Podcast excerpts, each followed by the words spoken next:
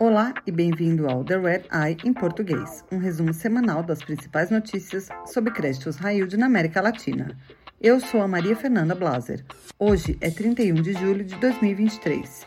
Isso é o que você precisa saber para começar a sua semana. A Argentina e o FMI assinaram um acordo que vai desbloquear 7,5 bilhões de dólares em fundos para o país. O Conselho do FMI deve aprovar o acordo em agosto. O Fundo Monetário concordou em mudar alguns dos termos do programa de empréstimos por causa da severa seca que reduziu as exportações do país e a receita com os impostos. Na semana passada, a Argentina compareceu a uma corte federal em Nova York para se defender de um processo de 16 bilhões de dólares. Investidores que tinham ações da petroleira YPF quando o governo reestatizou a empresa em 2012 querem ser pagos porque a Argentina nunca fez uma oferta pública de recompra das ações. O país disse que as suas obrigações financeiras deveriam ser de apenas 5 bilhões de dólares.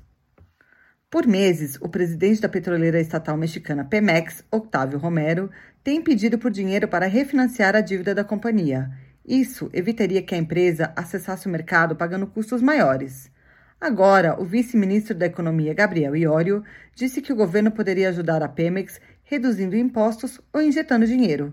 Os executivos da Pemex disseram na sexta-feira que a empresa recebeu recentemente 3,8 bilhões de dólares em transferências do governo, mas não revelaram mais detalhes. O Ministério da Economia mexicano está em discussão com a Marinha do país sobre quem vai pagar 4,2 bilhões de dólares em bônus emitidos pelo operador de aeroportos GACM. A Marinha vai gerenciar o GACM, mas não deve receber as taxas pagas pelos passageiros, que hoje são usadas para repagar os bônus. No Brasil, a mineradora Vale concordou em vender 13% de seu negócio de metais básicos para investidores da Arábia Saudita e Estados Unidos. Manara Minerals e Engine Number One vão pagar 3,4 bilhões de dólares pelas ações, avaliando o negócio de metais básicos em 26 bilhões de dólares.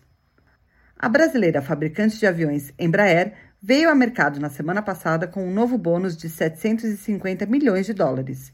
A empresa vai usar o dinheiro para financiar uma oferta de compra de bônus. A transação atraiu demanda de mais de 2 bilhões de dólares. Obrigada por ouvir The Red Eye em português.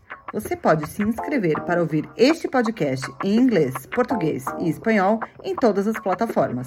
Para mais notícias exclusivas sobre o mercado de dívida emergente, acesse o nosso site www.re2dintelligence.com. Até a próxima!